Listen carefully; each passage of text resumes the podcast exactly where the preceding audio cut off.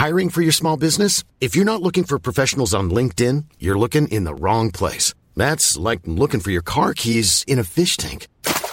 LinkedIn helps you hire professionals you can't find anywhere else, even those who aren't actively searching for a new job but might be open to the perfect role. In a given month, over 70% of LinkedIn users don't even visit other leading job sites. So start looking in the right place. With LinkedIn, you can hire professionals like a professional. Post your free job on linkedin.com slash people today. Salut à toutes et à tous, bienvenue dans votre nouvel épisode de One and Done, votre podcast 100% prospect et draft. Salah au micro, je suis super content de vous retrouver. La vie est belle, les gars on est champion du monde, euh, la Summer League nous régale. Et comme je suis d'humeur joyeuse, j'ai avec moi deux invités que j'ai invités, que vous connaissez parfaitement. Le premier, c'est le créateur du site Dunkebdo, la maison mère du podcast One and Done, comme vous le savez. C'est Ben, comment ça va Ben? Bah, Champion du monde, donc forcément ça va. Euh, non, ça va très bien, je suis très content. La boucle est bouclée, j'ai fait, j'ai créé, euh, grand mot, mais bref, Dunk Hebdo, je suis allé chez Pierre, je suis chez toi maintenant. Il va falloir créer un nouveau podcast pour que je m'y incruste encore, parce que du coup je peux plus m'incruster nulle part. Mais c'est cool d'être ici pour parler de prospects, donc on aime bien. Exactement. Et mon autre invité, c'est Tom. Tom, le, fan des Grizzlies. Comment ça va, Tom, euh, en ce jour où il y a eu du mouvement que dans le Tennessee? Ah, ça va, écoute, hein, comme un fan des Grizzlies, ça va. Un céphalogramme plat. ça, devient une, ça, devient une, expression, en fait, fan des Grizzlies. Donc avec euh, avec Ben et Tom, aujourd'hui, on va en fait vous faire un épisode spécial de, de One and Done. Bon, j'allais pas revenir sur la Summer League, sur Colin Sexton qui qui, qui, qui, qui nargue Josh Hart et compagnie. Tout ça, ça intéresse peu de gens. Mais on va faire un, comme je dis, un épisode spécial, le top 10 des prospects en NBA à, compter de, bah, de juillet 2018 en quelque sorte, nos top, euh, nos 10 joueurs dans lesquels on pense qu'ils vont dominer la NBA dans, quelques années ou qui la dominent en ce moment. C'est un exercice qu'on trouve euh, hyper intéressant et même intrigant, je pense. Donc avant de se lancer dans, il n'y aura pas de pause musicale. Dans One and Done, on fait pas de pause musicale, on y va direct. On n'a pas le temps. On est comme des, des One and Done. On y va. Donc Surtout avant de pas de référence musicale, mais vrai, vas-y, continue. mais tu vois aller le jeu de mots, là, il y avait un petit jeu de mots quand même. Mais avant de se lancer donc dans les débats, qui vont, je pense, être rouleux, hein, on va rappeler les règles d'éligibilité dans ce top 10, messieurs. Règles qui ont énervé certains, je le sais, parce que certains voulaient voir euh, Jojo le Camerounais présent, mais il n'est pas ah. Impossible. Impossible. Donc il faut avoir 23 ans au moins à dater du 17 juillet 2018 et on en a parlé avec Ben. Ben explique un petit peu aux gens pourquoi pour toi 23 ans et on est vraiment d'accord sur ça, c'est une date limite ou butoir dans une carrière euh, NBA.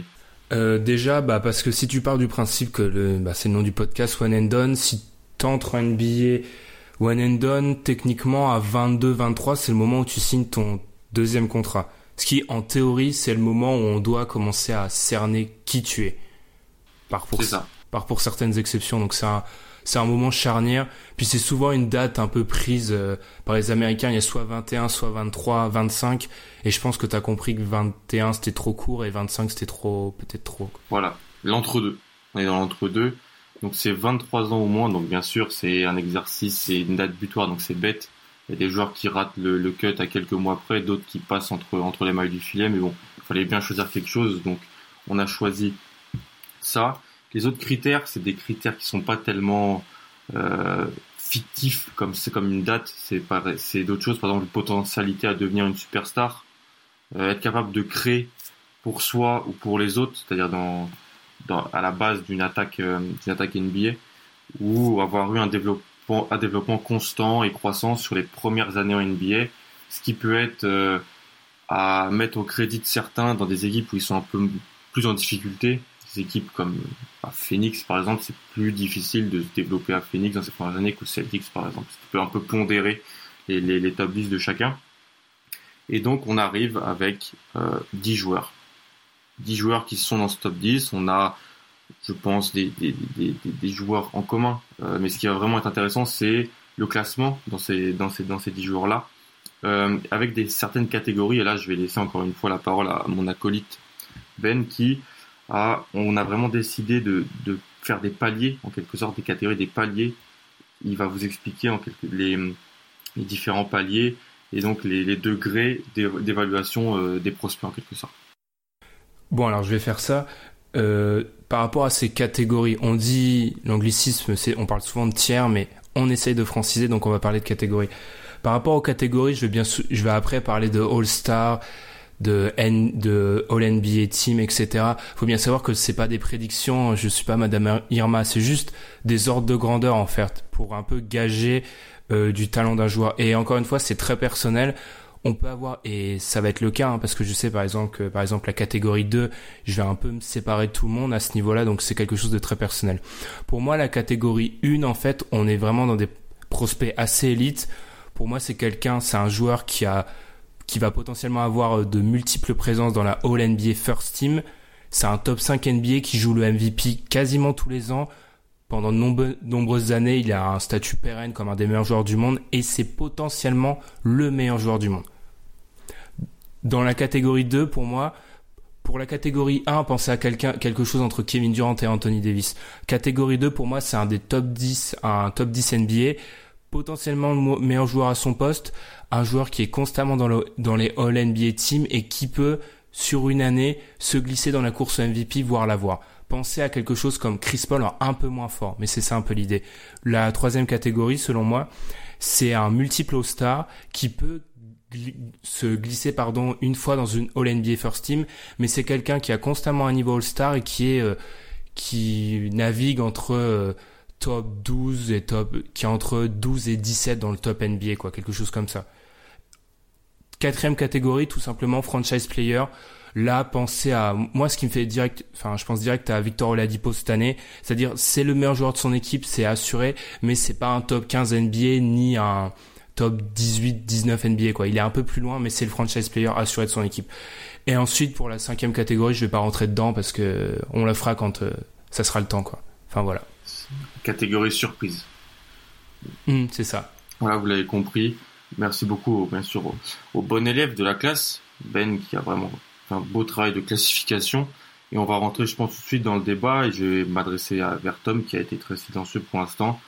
Tom, qui t'a en numéro 1 de Stop 10 des prospects en, en 2018 euh, Je pense qu'il n'y a même pas de, il y a pas de surprise en fait. Euh, c'est euh, Giannis Antetokounmpo de, enfin, il a pour moi euh, c'est le joueur qui pour moi alors à l'heure actuelle a euh, le plus de potentiel parmi les jeunes qui les jeunes joueurs qui qui sont dans ce classement là et qui sont éligibles et qui a aussi le plus prouvé déjà euh, dans la ligue notamment par en étant le meilleur joueur de son équipe et ça de très loin en l'emmenant en playoff et aussi en ayant déjà l'aura d'une superstar. Très bien je pense que bah, là, vous en doutez un petit peu les éditeurs, je pense que sur le numéro 1, il n'y a pas tellement de surprise. Ben, je pense que tu es aussi sur du, du Giannis en numéro 1. Ouais, Tom a tout dit, c'est le parfait alliage entre potentiel et il y a du concret.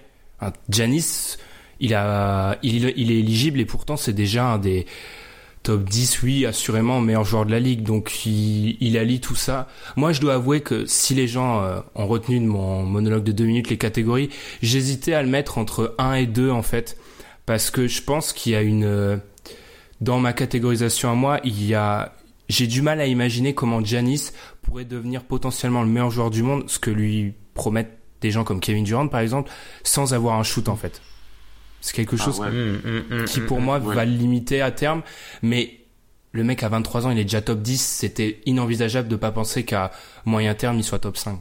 Surtout que voilà, c'est un joueur qui... Euh... Vas-y, vas-y Tom. Non, non, non, mais c'est surtout que c'est un joueur qui qui est un peu un, un, un, un, style générationnel. Enfin, des joueurs comme Giannis Antetokounmpo, on n'en voit pas tous les ans. C'est un joueur qui est très spécial. On a vu que, enfin, il a une, il a une progression vraiment fulgurante à travers les années. Et quand tu vois, quand tu vois la vitesse à laquelle il progresse, tu te dis que, ben, au final, il peut vraiment aller très haut. Après, pour le shoot, je suis assez d'accord avec, euh, assez d'accord avec Ben sur euh, le fait que, enfin, tu te dis quand tu vois euh, si on, prend son tiers enfin son, son sa catégorie 1 et qui qui met comme tête d'affiche Kevin Durant Enfin, tu te dis que enfin, Kevin Durant, c'est quoi potentiellement, euh, c'est potentiellement un top 20 d'histoire quand il a terminé sa carrière? Ouais, tu vois. Après, un autre exemple que j'avais pour cette catégorie, ça te fera plaisir, Tom, mais c'est Anthony Davis. Pour moi, en fait, la catégorie 1, c'est vraiment le mec qui, au bout de un, une année, deux ou trois années en NBA, tu rentres, tu l'as vu jouer et tu sais qu'ok, ce mec-là, dans 5 ans, il est top 5 minimum. Genre, tu sais mm. qu'il va faire très mal. Et Janis, oui, c'est ça, mais il y a quand même un, un petit doute. Euh, petite question qui, qui, qui vient en préparant. Ben, est-ce que tu est-ce que Mike Budenholzer peut être le coach qui te fait passer euh, Giannis Antetokounmpo peut-être vraiment dans la catégorie 1 euh, selon toi?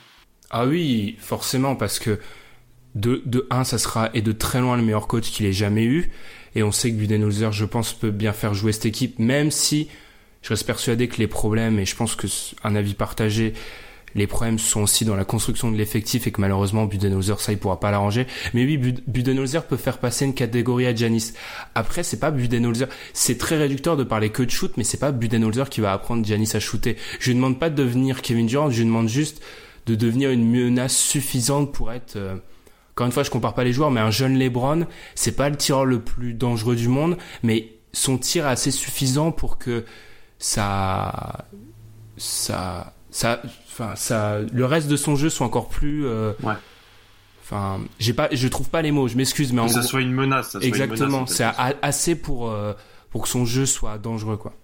Mm. ouais pour que le défenseur soit pas totalement à à 2 mètres de lui à chaque fois quand il est je vois très bien. Moi aussi j'ai Giannis en numéro 1 comme comme mes deux camarades.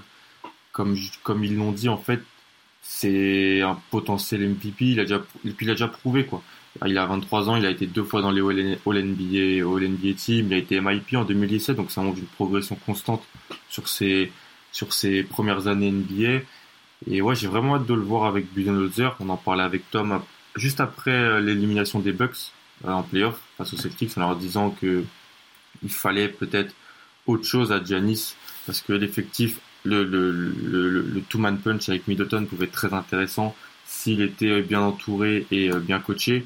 Parce que Giannis, il a, il a que 23 ans. On a l'impression que ça fait 4-5 ans qu'on en parle et qu'on le voit vraiment euh, comme le, futur de l'NBA, peut-être depuis plus de 2-3 ans. Et je, je suis vraiment d'accord sur tout ce que vous avez dit. Il est tout seul dans sa catégorie pour moi dans, dans ce top 10 en, en 2018. Je sais pas si vous avez d'autres choses à dire sur Giannis. Bah, bah, là, où tu vois que là où tu vois que Giannis a vraiment changé de, de, de catégorie cette saison, il a vraiment changé de, de, de stratosphère en termes de niveau de jeu. Même tu vois par exemple pour les playoffs, il y a, il y a enfin il y a pas mal de d'observateurs en fait qui disaient que les Celtics ont, ont, ont bien réussi à contrôler Giannis Antetokounmpo. Alors que finalement, quand tu regardes sa ligne de stats en playoff, il finit à 26 points, à 57% au tir, avec euh, avec 9 rebonds et 6 passes quoi. Mm. Et il n'a pas de shoot. Enfin, il n'a pas de shoot. Il peut pas shooter de loin quoi, on va dire. Il peut plus shooter de loin qu'un autre dont on va parler, je pense. Ah ça. Personnel, je, je pense aussi. Euh, pourquoi j'en parle? Parce qu'on va passer à la deuxième catégorie et il sera peut-être présent. Donc, euh, et je vais lancer Ben parce que là on est sur la deuxième catégorie. Donc en gros le, le, joueur qui peut devenir le meilleur joueur à son poste et qui sera top 10 NBA. Et Ben, je vais te laisser parler parce que tu as une petite annonce euh, qu'on s'attendait pas à nous faire sur cette catégorie de ce deuxième palier. Alors on a parlé de Janis et comme vous, je suis d'accord, il y a un écart assez clair. Et moi, ce que j'ai remarqué, peut-être qu'on en parlera en fin d'émission, mais c'est qu'en fait, on a des jeunes à NBA très forts, mais c'est assez homogène et j'ai du mal à voir des têtes d'affiche hors Janis. Ce qui fait logiquement que ma catégorie 2, moi, elle est vide. À l'heure actuelle, et c'est peut-être parce que j'ai pas assez d'informations, hein, mais j'arrive pas à voir un joueur qui, euh, parmi les jeunes, j'imagine, potentiellement top 10 NBA. L'idée de meilleur joueur à son poste, c'est aussi parce que en, en dans les faits, j'avais potentiellement un gars comme Embiid qui aurait pu se glisser là, mais il était trop vieux. Mais j'ai pas en fait encore des gages assez suffisants pour implanter quelqu'un ici. Et je voulais aussi marquer en faisant ça qu'il y avait un écart assez gigantesque selon moi entre Giannis et les autres. Voilà, ça pour moi voilà, c'est vraiment une illustration du fait que ça marque vraiment un palier entre Giannis et, le reste de la masse dans ton, dans esprit.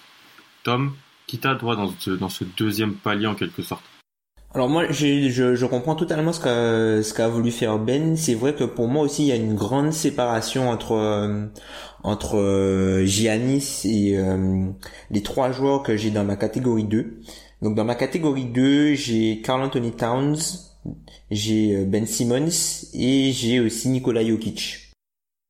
Donc on a, je vais juste avant de, de, te laisser parler, on a deux joueurs en commun, puisque moi j'en ai que deux en fait dans cette catégorie. J'ai Ben Simmons et Carl Anthony Towns. Donc euh, on n'est pas d'accord sur Jokic, mais Towns, Simmons, euh, t'as mis Towns devant Ben Simmons. Pourquoi, euh, Tom? Enfin, pour moi, ils sont ils sont ils sont interchangeables entre guillemets. Enfin, dans l'idée de la catégorie, c'est que les hmm. les joueurs appartiennent pour moi un peu euh, au même groupe. Ils sont interchangeables, même si, euh, enfin, je trouve que, enfin, Towns déjà, c'est c'est un joueur qui est All NBA cette année. Donc, enfin, je pense que ça, on a rarement vu un intérieur arriver et être aussi arriver à être aussi dominant offensivement. Alors oui, certes, c'est playoffs peuvent poser des questions, notamment sur la position d'intérieur, puisque Town c'est plus un joueur qui est finisseur et qui arrive en fin de, enfin en bout de chaîne entre guillemets. Donc il faut pouvoir euh, faire en sorte qu'il aille dans ses spots et trouver, euh, enfin de trouver les joueurs pour le mettre en bonne disposition et jouer pour lui du coup. Mais c'est un joueur qui, enfin c'est je trouve que c'est un joueur qui, qui plutôt que, que, que, procurer un haut plafond, va énormément augmenter le plancher d'une équipe. Je, vois très bien, d'accord. Plus qu'un Ben Simmons, selon toi? Ouais. Euh, un petit peu plus que Ben Simmons puisque enfin Ben Simmons le, le, le, petit souci entre guillemets alors Ben Simmons c'est encore très très jeune on il n'a fait qu'une saison officielle en NBA où enfin il a gagné le titre de rookie de l'année le truc avec Ben Simmons, c'est qu'en fait, on a vu pendant les playoffs, le, tu es obligé en fait de construire pour que ton équipe marche, tu es obligé qu'il ait la balle en main. Euh, c'est un peu un peu l'effet Westbrook. Il faut absolument qu'il ait la balle en main et tu dois faire en sorte que tous les joueurs que tu as autour de lui puissent complémenter son style de jeu pour qu'il puisse les bonifier. Donc du coup, on a vu en fait avec euh, ce que Boston a fait, c'est-à-dire qu'ils ont euh, ils ont totalement en fait bloqué euh, les joueurs avec lesquels jouait Ben Simmons, quitte à donner énormément de, enfin à le forcer à, à, déjà prendre ses responsabilités de 1 et aussi à le forcer à jouer sur des joueurs qui sont un petit peu moins sûrs, notamment euh, des joueurs comme Reddick, euh, les, les, les Yasova, tout ça, c'est qui avaient qui avaient les ballons. Même Embiid aussi était un petit peu gêné par par ce système-là. Et tu vois qu'en fait le, le fait de, que Ben Simmons par son sa par euh, enfin, sa qualité et ses qualités de basketteur certes il t'amène beaucoup de choses mais c'est beaucoup plus facile de créer un schéma de jeu pour le contrer pour bloquer toute l'équipe si tu en es dépendant. Je vois. C'est en quelque sorte c'est plus facile d'avoir Carl Towns en pièce centrale que Ben Simmons euh, à dater d'aujourd'hui. Tant que Ben Simmons n'aura pas euh, développer autre chose et je suis pas tellement sûr qu'il va développer euh, cette arme qu'elle joue. Je comprends ce que tu veux dire, mais moi je vais quand même mettre euh, Ben Simmons au-dessus de Towns, alors que euh, j'ai, j'ai, tout le monde j'aime beaucoup Anthony Towns, mais Ben Simmons, il y a aussi le facteur de la jeunesse. Moi, ça rend vraiment en compte ce que tu prouves à, un jeune âge. Et Ben Simmons, il est, plus jeune que Anthony Towns. Il n'a qu'une saison NBA sous, sous le coude et j'ai l'impression qu'il a déjà montré des choses exceptionnelles. Puis je pense que, euh, et c'est un petit peu de la triche, mais le fait d'avoir Joel Embiid à côté va bonifier son développement parce que euh, ça sera un petit peu indirect, mais il va en, utiliser les, les, fruits en quelque sorte et ça va vraiment devenir pour moi un top 10 NBA dans les, dans les deux ans, je pense. Et ça me fait très peur pour mes Celtics, mais c'est vraiment quelque chose que je pense Ben on t'a pas trop entendu vu que bon, tu as décidé de mettre personne dans cette catégorie, ce qui est un choix personnel. T'as, on va un petit peu dire la vérité, t'as Towns et, Simmons à peu près euh, collés dans le, la catégorie suivante, mais t'as quand même Ben Simmons devant. Pourquoi? Sans répondre à ta question, parce que comme un peu Tom, à l'intérieur de mes tiers et de mes catégories, pardon, c'est interchangeable. Par rapport à Towns, je trouve qu'on est quand même très, on arrive à un stade où on est quand même vachement conciliant. Parce que oui, All NBA, oui, euh, Towns est un joueur assez extraordinaire, et il n'y a pas de doute là-dessus. Mais, et on va voir ça avec un de ses coéquipiers peut-être plus tard, mais Towns n'est pas vraiment ce qu'on espérait de lui à l'heure actuelle. Alors oui, offensivement, il est devenu beaucoup plus fort qu'on l'espérait, mais défensivement, on va de déception en déception, et c'est pour ça que moi j'ai pas voulu le mettre alors que c'était le joueur naturellement qui devait se glisser dans cette catégorie 2. J'ai pas voulu le mettre là parce que je vais pas parler de sanctions, mais pas loin. Je trouve pas ça juste en fait de gommer un peu beaucoup de choses qui se passent avec Towns qui sont euh, regrettables en fait. Il y a des trous dans son jeu. On parlait du shoot de Janis comme une véritable faiblesse, mais en fait Towns il n'y a pas d'évolution de sa défense et ça, ça empire en fait avec les années. Et ça, moi, ça commence à m'inquiéter. Ah oui, c'est. C'est surtout extrêmement étrange parce que Towns est arrivé comme un profil qu'on attendait euh, prêt défensivement et encore à, maturer offensivement. Et finalement, on a l'inverse sur ses premières années euh, NBA, ce qui prouve bien. Bon, je vais rien dire sur Paris, je me calme, mais voilà. Euh, Tom, t'as as, quand même Nikola Jokic dans ce tir-là. Moi, je l'ai ah, ça faut en parler. Ça, ça faut en parler. un cran en dessous. Euh, ben l'a, l'a aussi en dessous. Ben veut en parler, donc explique-nous pourquoi Nikola Jokic est vraiment pour toi euh, potentiellement un top 10 NBA et meilleur joueur à son poste. Alors Nikola Jokic c'est un joueur qui est un peu euh, biaisant entre guillemets. Enfin, l'idée de Nikola Jokic, je prendrais le pendant un peu d'un joueur comme James Harden en fait. Alors oui, certes, la, la être euh, un problème défensif quand tu es pivot, c'est plus gênant qu'être un problème défensif quand tu es un extérieur, mais je le vois en fait comme un joueur qui t'assure en fait d'avoir une attaque élite et d'être élite élite d'un côté du terrain dès que tu as ce joueur-là dans ton équipe. C'est un joueur qui est très aimé par les, les statistiques analytics depuis le, début de sa carrière, Nikola Jokic a toujours fini numéro 1 au poste de pivot au real plus minus. Donc enfin, c'est moi pour moi c'est un joueur qui euh, qui qui qui dès que tu l'as sur le terrain, tu sais que tu seras extrêmement fort dans quelque chose. Et je pense que c'est un joueur qui par contre-coup t'emmène à construire une équipe qui est équilibrée dans un déséquilibre puisque en fait le tout son apport offensif va compenser ses faiblesses défensives. Après, c'est à voir pour les playoffs, est-ce que ça, ça tient la route. Mais c'est plutôt comme ça que je le vois, moi. Juste une petite question pour, euh, pour Tom. Après, je vais laisser euh, Ben rebondir parce que c'est le but d'avoir deux invités pour, pour dialoguer. Tu penses euh, aux potentialités de superstar de Jokic au centre d'une équipe visant le titre plus haute que bah, les joueurs qu'on va parler après les les Devin, les Devin Booker, les Porzingis, les Mitchell par exemple en fait, pour moi, pour moi, par exemple, Porzingis, il aurait pu être dans ce tiers, dans, dans cette catégorie-là s'il n'y avait pas eu la blessure. Moi, hmm. c'est la, la, blessure, en fait, qui m'a fait rétrograder Porzingis, puisque c'est un joueur qui fait 2m21 quand même. On, enfin, en gros, Porzingis, c'est, euh, c'est le combo ultime, entre guillemets. C'est juste que je, comme j'ai aucune certitude sur comment il va revenir et le fait que ce soit une blessure qui est assez euh, particulière pour un joueur qui est aussi grand, du coup je l'ai un petit peu rétrogradé euh, dans mes catégories. Après l'idée de Jokic c'est que c'est un joueur qui je pense va bonifier en fait tout le système qui est autour de lui, c'est pour ça que je le mets aussi haut. C'est pas un si, si, si, je, si je devais reprendre l'idée, ce, serait un peu, tu vois, l'idée conceptuelle de d'Alon Ford. C'est pas un, c'est pas un joueur par ses simples qualités euh, de basket entre guillemets, même s'il a, il a de fortes qualités basket, qui va être important, mais aussi tout ce qui pourra te permettre de faire dans la création de ton équipe, et c'est pour ça que je lui donne autant de valeur en fait. Je suis pas sûr que je mets alors Ford si haut, mais euh, mais je vois. Ben, qu'est-ce que t'en penses? Donc Tom, en fait, il a fait, euh, mesdames et messieurs, ce que font tous les bons politiques, c'est-à-dire qu'en fait, au milieu d'un discours de 50 minutes, il vous annonce une hausse d'impôts, mais vous n'allez pas vous en souvenir vu que le discours il fait 50 minutes. Il a glissé l'idée. Il a glissé l'idée qu'en fait, euh, être mauvais en défense quand t'es un pivot, c'est bien plus dérangeant que d'être mauvais en défense quand t'as un arrière, comme un James Harden ou un Damien Lillard, et ça sera ça forcément le point noir, le, point noir, le, point, noir, de Jokic toute sa carrière, et c'est pour ça que je peux pas le concevoir à ce stade-là, c'est qu'en réalité, alors peut-être que le basket va encore évoluer, il a évolué pas mal sur ces 5, 6, 10 dernières années, mais à l'heure actuelle, c'est inconcevable de penser que quelqu'un comme Jokic peut t'amener loin dans la NBA parce que les limites sont trop claires.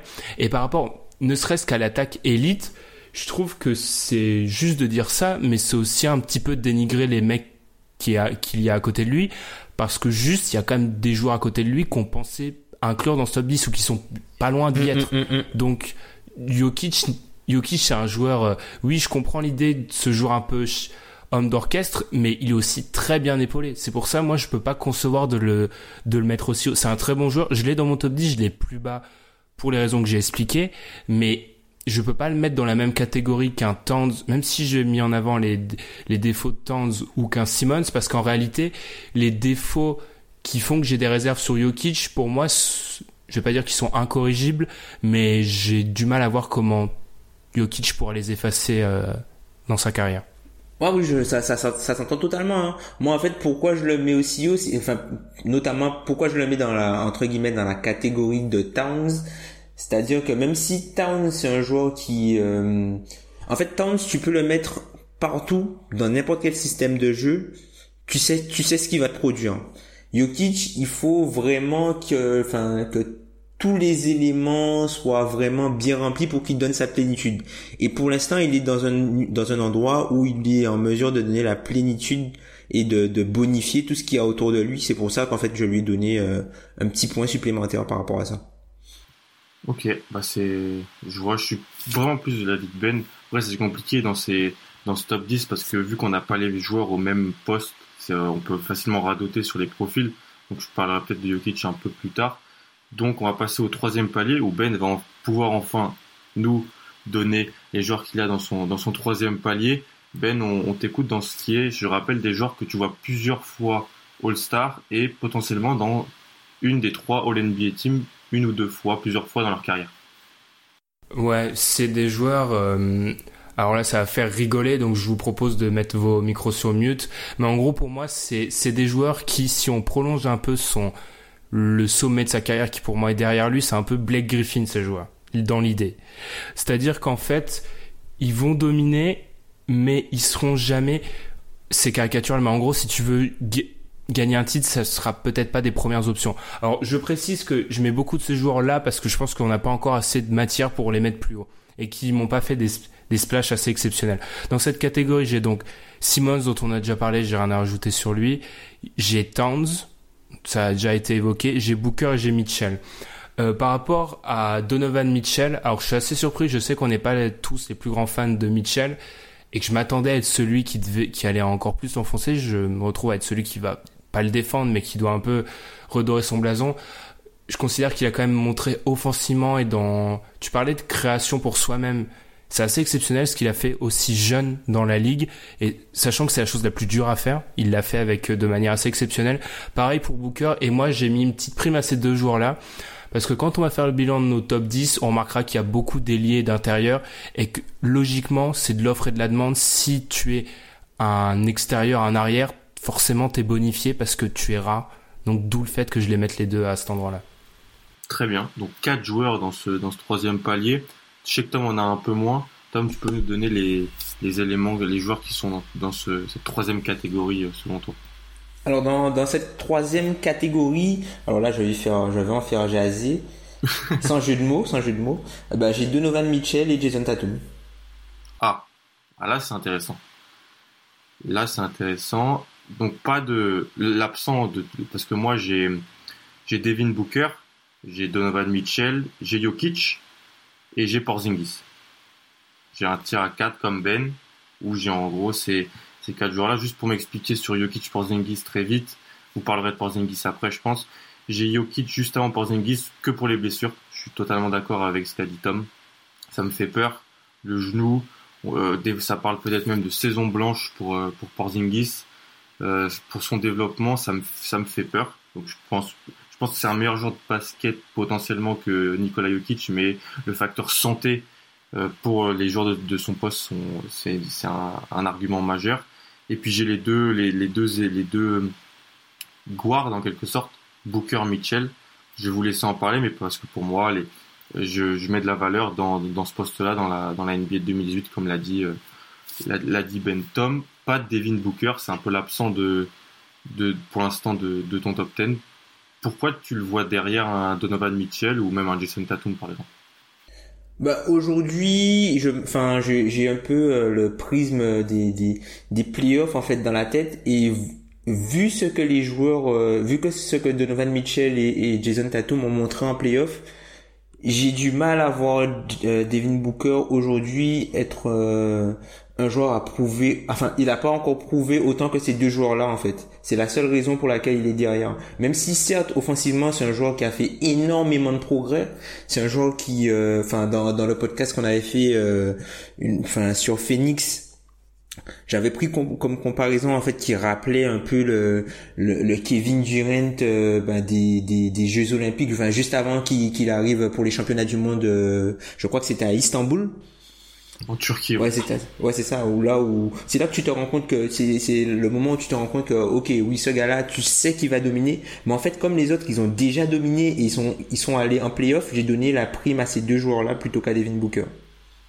Je sais que Ben est avec le critère équipe à quelques, quelques réticences. Ouais, ouais, euh, totalement. Mais, parce que tu peux pas. En fait, pour moi, le critère équipe, c'est un bonus. En fait, tu peux pas blâmer. C'est pas de la faute de Booker s'il a des manches à côté de lui depuis qu'il est en NBA. En fait. Ah non, pas du tout. Tu peux tu peux, tu peux dire à tu peux dire, pardon, à Tatum et Mitchell, ok, ils ont prouvé en playoff, c'est bien, mais tu peux pas faire ça d'un argument qui permet de les mettre au-dessus, qui permet de, de rétrograder Booker, en fait. Sachant que Booker, rien ne dit, et même, je pense que tout indique que si jamais il est mis dans la même situation, il peut faire pareil, en fait. Je trouve qu'on est, Booker, c'est un peu le, c'est un peu la victime de son environnement dans l'histoire. Alors que Tatum et Mitchell, on enfin, on leur demande pas de faire des trucs qu'ils savent pas faire à l'heure actuelle parce qu'ils sont dans et surtout Tatum c'est pour ça on va on en parlera peut-être plus tard mais ils sont dans des situations où on les on essaye en fait c'est plus l'équipe qui essaye de les mettre bien alors que Booker on lui demande à 21 ans de devoir de tout faire et de mettre une équipe bien et forcément c'est sûr que l'impression de brouillon qu'on a de Booker elle est forcément énorme sachant qu'il il doit faire tout il doit faire tourner la maison alors que Tatum il est mis dans un fauteuil en fait oui puis le développement de Booker a pas été facile. Plusieurs coachs qui vont ne sont pas des, des coachs de très haut niveau, on va dire. On a tenté de le mettre à la création point Booker, comme, parlait, comme dont, ce que parlait Tom dans pas mal de podcasts. Ça freine par, par, par rapport à un Mitchell qui, par exemple, est venu et a vraiment lui a dit bon bah t'as les clés du camion en attaque et puis avec un système bien plus en place que que celui de Phoenix, des joueurs qui connaissent le métier, l'effectif de Phoenix sur les, les deux. Non mais c'est qui le meilleur joueur qu'il a eu à côté de lui? C'est TJ Warren. Quand il, était pas Warren, il est pas, il était il, est, même pas titulaire dans les mm, deux mm, autres mm, équipes de Tatum. C'est Bledsoe, c'est Bledsoe limite. Hein. Ah, mais si, si on... Et c'est le Bledsoe de Phoenix. Phoenix ouais, c'est ça. Ah, mais si, si je suis plutôt d'accord avec toi, Ben, sur, ça. Booker, un petit, ouais, c'est un petit peu le, le bouc émissaire en quelque sorte de, de la situation. Après, est-ce que pourquoi tu parce que c'est ça qui m'intéresse vraiment avec, Tom parce que Ben et moi on a mis euh, Mitchell et Booker dans la même dans la même zone en quelque sorte. On voit des, choses similaires. Pourquoi plus Mitchell? Juste parce qu'il a plus prouvé en en playoff Tom ou aussi peut-être parce qu'il est en termes d'âge d'expérience ou de choses comme ça? Bah, par rapport à, son développement, en fait, j'ai trouvé son développement très accéléré. En fait, quand tu regardes le, le, le Donovan Mitchell du début de saison et le Donovan Mitchell à la fin de saison, Enfin, c'est quelque chose d'extraordinaire. C'est un joueur qui a progressé vraiment très vite et enfin j'avais mis euh, entre guillemets au moment de sa draft un, un, plafond entre guillemets théorique sur lui et je me rends compte que c'est un plafond qui a totalement été explosé en fait.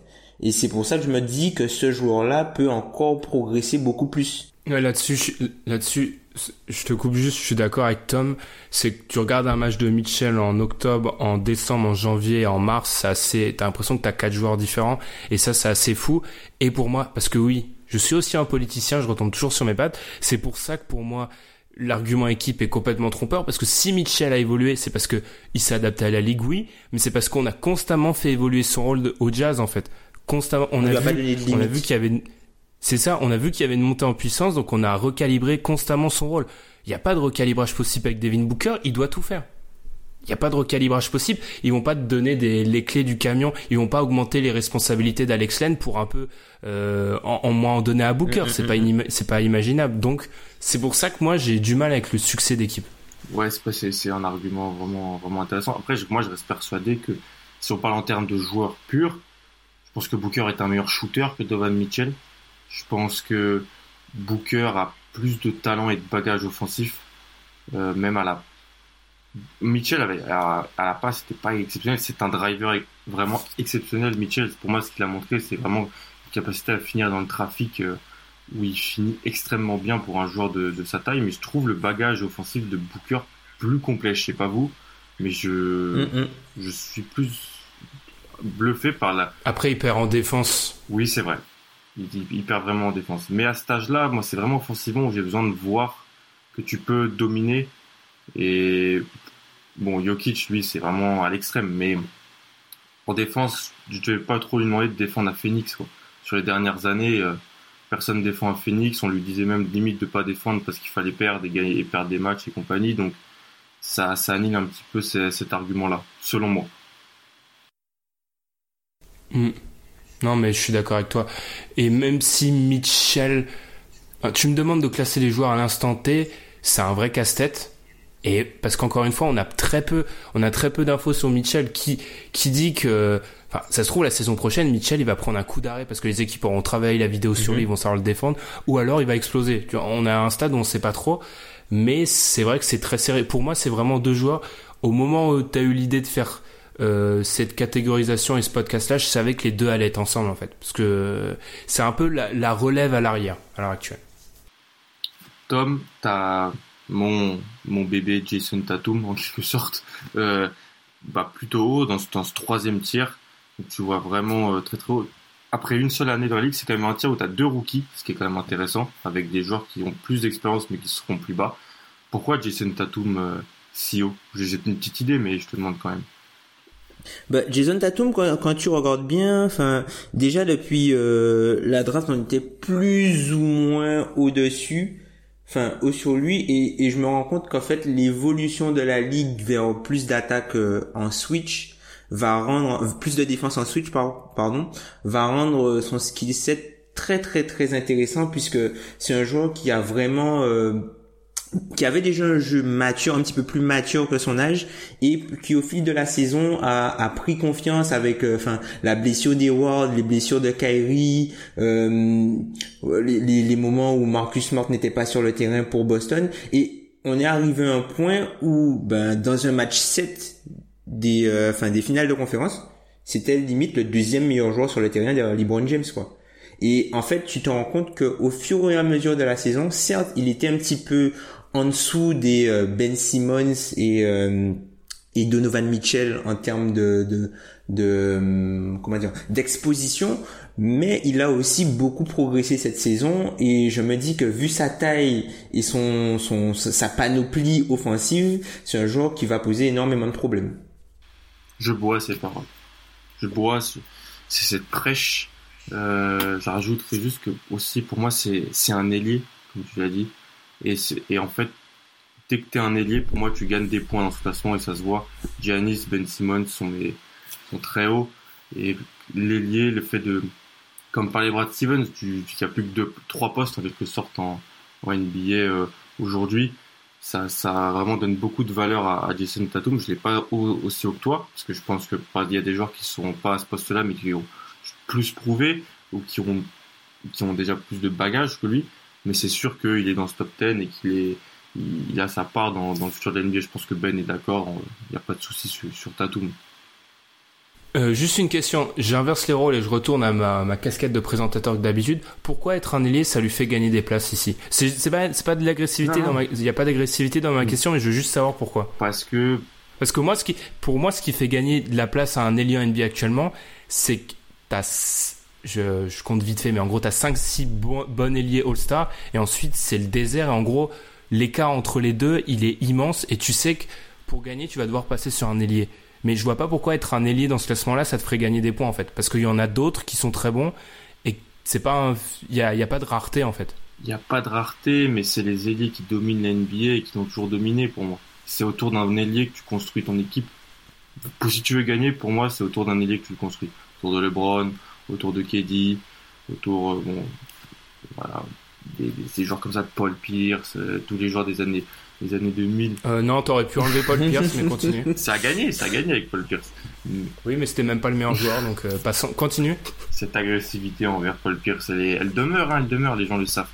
Euh, non, parce que voilà, pour moi, c'est le poste 3. Je sais pas si Tom partage ça, mais les, les ailiers, bien sûr, comme tu l'as dit, il y a un noyau de 5-6 ailiers où c'est vraiment très très fort. LeBron, KD, Jimmy Butler, Kawhi, Paul George et compagnie. Mais en fait, ce que tu dis qu'il faut avoir un super ailier pour aller battre ces joueurs-là, et eh ben, je, suis tellement d'accord avec ça que je mets beaucoup de points sur ça, en quelque sorte. Et pour moi, Tatum gagne beaucoup de points sur ça parce que ce qu'il a montré euh, durant sa pousse sa campagne de playoff, là, c'est en village, je laisse de côté, c'est que je pouvais lui donner le ballon et lui dire amène-moi la terre promise euh, en fin de match. Il l'a prouvé face à Philadelphie, il l'a prouvé sur certaines séquences face aux Cavs, et je mets beaucoup de points à ça, et, et, parce que c'est un ailier, le jeu passe par lui dans, dans les fins de match, parce que c'est un poste que je trouve super super important en fait.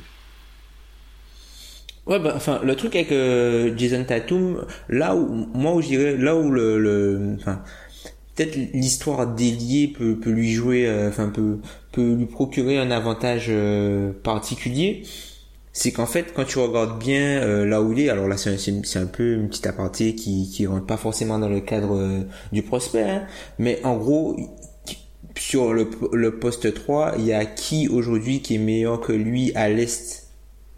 Bah il joue dans son équipe. C'est Gordon Hayward, tu vois. Ouais. Est-ce qu'il est y a qui? C'est un, désert, c'est un désert, c'est un désert. Non, mais après, je posais juste la question parce que pour moi, enfin, je l'ai déjà expliqué, mais t'as un avantage à être un ailier, oui, mais si on fonctionne en termes de prospect euh, et qu'en gros, enfin, l'avantage à être un ailier, si t'as un prospect, je le vois, je le vois si on a la draft, mais vu que là on est dans un classement, en fait, mm. je le vois. Pour moi, il est moins, la prime est pas évidente. Il y a prime au poste si t'es dans un poste où il y a personne. Pour moi, comme j'ai fait avec Booker et Mitchell. Mais pour le reste, le poste, euh, après, je comprends parfaitement. Ok, non, mais je vois. Mais après, c'est, mais c'est aussi un exemple, tu vois, c'est qu'on n'a pas trop de meneurs aussi dans ce, parce que le poste de meneur est aussi blindé. le poste de meneur est blindé, il n'y a pas trop de meneurs. Le poste, bon après, bon, est-ce que Ben Simmons et compagnie, on va pas rentrer dans ces débats qui sont stériles, hein, parce que je, suis d'accord avec vous, mais euh, je vois, Ouais, mais regarde, si tu si tu prends des mecs, encore une fois, excuse-moi, mais si tu prends des mecs entre 18 et 25.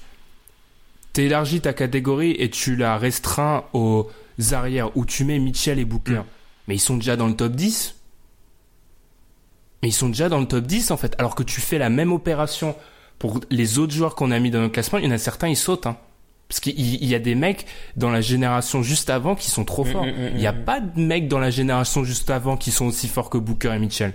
Enfin, quand tu regardes des classements de 20-25 ans, il y a encore, euh, il y a un an de ça, on te mettait Dennis Schroeder. Alors maintenant, il est nu. Enfin, le, le mec qui peut les inquiéter après, c'est Kyrie. Et, Kyrie, il y a des. Il est entre les, il dans, dans, la zone d'entre deux. Il est même déjà plus Et il y a des questions. Et il y a des questions. Donc en fait, Booker et Mitchell, ils peuvent voir, euh, ils ont une fenêtre de où il y a personne. Enfin, 4 ou 5 ans après eux. Et c'est, c'est pour ça qu'ils doivent, moi j'ai même pensé à mettre ces mecs-là un cran au-dessus parce que eux c'est écrit qu'ils vont dominer. Il y a personne qui peut les inquiéter en fait. Là où Tatum c'est bien, mais Tatum il aura toujours affaire à, à Janis qui sera encore là et à d'autres ailiers en fait qui seront là parce qu'ils sont pas si vieux que ça. Ils sont juste, c'est la génération d'après. Il y a personne pour gêner Booker et Mitchell. Et désolé t'exploser ton timing. Hein, mais... mais est-ce que, et je vais, je vais rebondir parce que ça m'intéresse beaucoup, est-ce que, euh, surdominer au poste de, de Booker et Mitchell, ça t'amène plus haut que là où va dominer, ou peut-être un petit peu moins, Tatum Bah, si, si tu domines un, poste où personne n'a de réponse pour toi, ça t'amène très très loin. Hein. Parce que personne n'a de réponse pour toi, en fait. C'est vrai. Et en, plus, j'ai Tatum plus bas, donc je défends, je, je, je, vais, je pense contre mon cerveau, ce qui est quand même très, très intéressant. Après, Tatum, Tatum est énorme. C'est pas un plaidoyer contre Tatum parce que j'ai les mêmes doutes avec euh, Simmons et tous les ailiers qu'on a mis. C'est je me demande à un moment euh, et c'est contradictoire avec ce qui se passe à un moment NBA quand on va taper le vide là, le vide générationnel. J'avais écrit un article là-dessus. Je le posterai peut-être euh, en dessous du dans un vide intergénérationnel du. Dennis Schroeder. C'est ça. J'avais j'avais écrit là-dessus et en gros quand la génération dorée de meneurs elle va commencer à à baisser de niveau, ces joueurs-là, c'est écrit, ils vont dominer en fait. Et là où je pense pas que les Tatum, et je me répète, hein, mais je pense pas que les Tatum et Simmons, ils vont avoir une fenêtre aussi énorme. Mais ça s'entend, Tom, je sais pas ce que t'en penses, mais c'est vrai que ça Ouais, après, ça, dé- ça dépend comment tu vois Ben Simmons.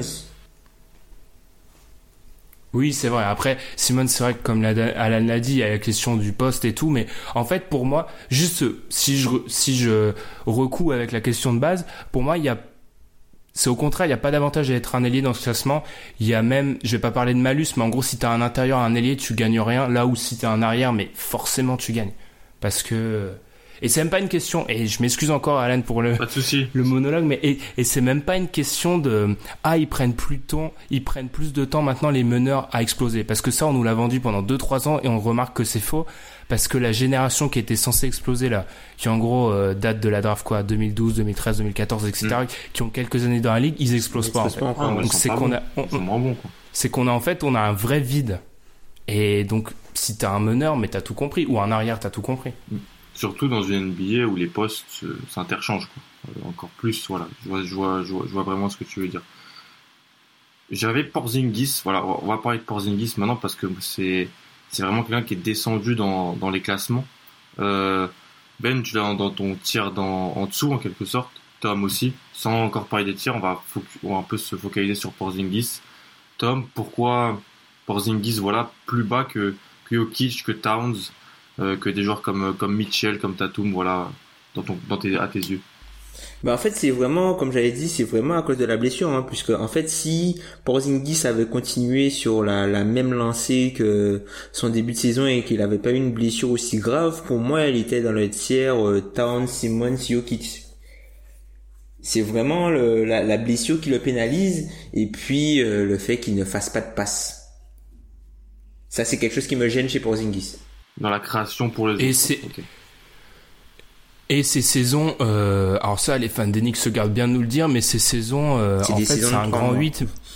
Ouais, c'est ça, c'est des grands 8, mais en fait, il est juste dans la phase où tu descends, c'est-à-dire qu'il commence comme un fou, et tous les ans, tous les ans, il y a, enfin, il suffit de regarder les stats de sa saison, tous les ans, il, il pique en octobre-novembre, et il, en fait, il descend jusqu'à la fin En de la janvier, saison. ouais. Et je suis d'accord, et je suis d'accord avec Tom, il y a la question de la blessure qui est fondamentale, en fait.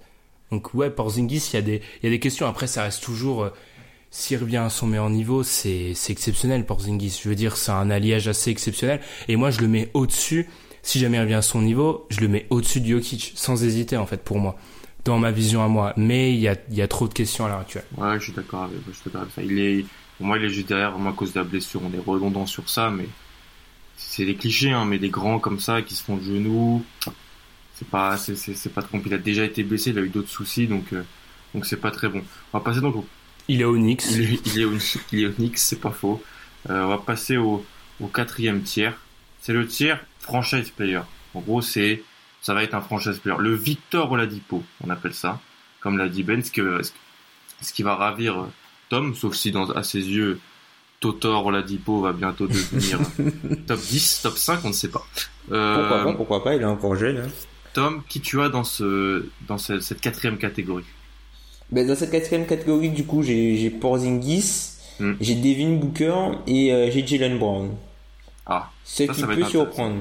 bon, on, va, on, on te laissera la parole sur, sur Jalen. Ben, toi, tu as qui dans cette euh, quatrième euh, tranche? Alors moi, sachant que, sachant que je suis décalé depuis le début, en fait, pour rappel, vu que j'avais personne dans le 2, moi j'ai, alors moi c'est très très hétérogène et du coup personne va comprendre pourquoi il y a ces quatre joueurs là sont là. J'ai Jokic, c'est pour ça que j'ai tilté quand Tom en a parlé, parce que je l'ai beaucoup plus bas. J'ai Tatum, j'ai Porzingis et j'ai Doncic. Ça, c'est bien. Voilà, on va avoir du, du débat parce que moi, j'ai que deux joueurs en fait. J'ai Tatum et Ingram. Brandon Ingram. Parce que j'avais euh, j'avais Jokic Porzingis dans le tir d'avant et donc là, je me retrouve un petit peu où je mets les, jeunes ailiers comme euh, comme Tatum Ingram, ce qui ravit euh, mon ami Ben, j'en suis sûr. Euh, Tom, on va te, le, laisser parce qu'on t'a entendu sur Booker, sur Porzingis. T'as Jalen Brown. Moi, personnellement, il est pas dans mon top 10. Pourquoi Jalen Brown dans ce tir-là avec euh, Booker et Porzingis? Jalen Brown, en fait, c'est un peu, euh, c'est un peu, je, le surcote un peu, hein, attention. C'est peut-être parce qu'en fait, comme j'étais très bas sur lui au départ, au moment de sa draft, c'est un joueur qui m'a beaucoup surpris dans son évolution. C'est un joueur qui, euh, au fur et à mesure des saisons qui, euh, qui gagne en, maturité, qui gagne dans, dans sa façon de d'évoluer sur le terrain, dans, dans, les différents rôles qu'il peut jouer. On voit que c'est un, un joueur qui qui a, enfin, je sais pas comment dire ça en français, mais qui a, t'as l'impression qu'il a, il a quelque chose en lui en fait. T'as, il a, c'est pas, c'est pas du swag, mais tu sais que c'est, tu sens que c'est un joueur qui, euh, comment dire, il a. S'il a une présence. voilà, c'est ça. C'est exactement ça. C'est c'est pas c'est comme si euh, genre t'as le joueur mais tu, tu il a une aura il a une aura particulière Jalen Brown c'est ça c'est un truc enfin j'ai l'impression que c'est un gars qui va qui va se dépasser et qui et en fait qui euh, qui va arriver à faire plus que ses simples qualités basket juste par rapport à son aura c'est vrai que pour suivre Brown bah vu comme je suis Celtics les, les gens le savent son développement été vraiment impressionnant on peut tirer un coup de chapeau à Steven, je pense sur ça aussi, mais son développement au tir, je me rappelle l'avoir euh, petite référence à Ben, tu l'avais fiché il y a deux ans, je crois, Brown. On parlait vraiment d'un joueur avec un tir euh, absent, pas de tir, qui faisait vraiment du, du physique, du bully ball quasiment en, fac. Et une sélection euh, atroce aussi. Ouais, c'est vrai. Et là, on parle d'un joueur qui, en playoff, a fait des cartons au tir, ce qui était vraiment, tu pouvais pas le laisser seul quasiment, et ça va avec ses qualités physiques, ce qui a été drive. Le problème que j'ai avec Brown et pourquoi il n'est pas dans mon top 10, c'est son dribble. Il n'a pas un dribble assez solide pour moi pour se créer les choses et créer pour les autres, ce qui limite un petit peu encore son, son développement. Euh... Des sauvages, Brown. Juste une question. Vas-y Ben. Juste une question, Alan, par rapport à Brown. Je, encore une fois, je te pose une question, mais on parlait de Tatum, tu vois, qui a été mis dans les bonnes conditions. Mm. Est-ce que Brand, il a joué pour Stevens, Stevens essaye de mettre tout le monde dans les bonnes conditions, mais est-ce que Brand justement, il, est moins magnifié que Tatum en fait? C'est pour ça aussi qu'on est un peu plus dur sur lui, parce que moi je suis d'accord avec Tom, je l'ai pas mis dans mon top 10, mais j'y ai pensé, Brand, parce qu'en fait je trouve que on arrive dans un stade où on a tendance à trop magnifier Tatum et pas assez parler de Jalen Brand, qui est complètement fou en fait. Ah, je suis vrai. Dans le sens euh, fort, ah, pas dans le sens. Euh, ah, c'est le revers de la médaille en quelque sorte. Jalen Brown, euh, sur les campagnes de playoffs, on, glorifie Tatum, mais il faut pas oublier que Tatum, dans les matchs à l'extérieur, par exemple, on en parlait, a eu beaucoup de mal. Voilà où Brown a tenu les Celtics dans pas mal de, de matchs. Il a joué blessé aussi avec une blessure à la hanche, ce qui a, handicapé son, impact défensif, alors que défensivement, il est bien meilleur que Jason Tatum. Mais encore une fois, dans ce, je pense que dans la création offensive et dans le fait qu'on trouve Tatum tellement facile, tellement fluide, on tend à le mettre au-dessus de, Brown, sachant qu'il est aussi plus jeune. Ça, doit, pondère, je pense, la, la, vision, même si Brown, dans le basket moderne de 2018, est un, joyau, je pense, qui demande qu'à être poli. D'ailleurs, est-ce qu'il serait pas meilleur à jouer plus souvent au poste 3, entre guillemets? Parce que c'est un joueur qui, qui, joue énormément. Enfin, c'est un joueur dont, dont, dont enfin, il a une belle pointe de vitesse, mais bon, face à des joueurs, euh, face à des, des, des arrières qui sont aussi rapides, c'est un petit peu moins visible. Donc du coup, c'est un joueur qui qui joue avec puissance et, et, et, son dribble peut quand même lui faire défaut puisqu'il peut pas euh, laisser sur, il peut plus difficilement laisser sur place des arrières qui sont assez mobiles et assez rapides. S'il jouait sur des joueurs un petit peu plus costauds et un petit peu moins euh, un petit peu plus costaud et un petit peu moins agile, peut-être qu'il pourrait faire des différences plus nettes et rien ne pourrait l'empêcher d'aller au cercle, par exemple. C'est vrai. Puis il a joué beaucoup poste 2 parce que quand t'as les Tatum, les Marcus Morris avec alors c'était souvent ce type de line-up qui pouvait terminer, terminer les rencontres, même ou, avec Smart.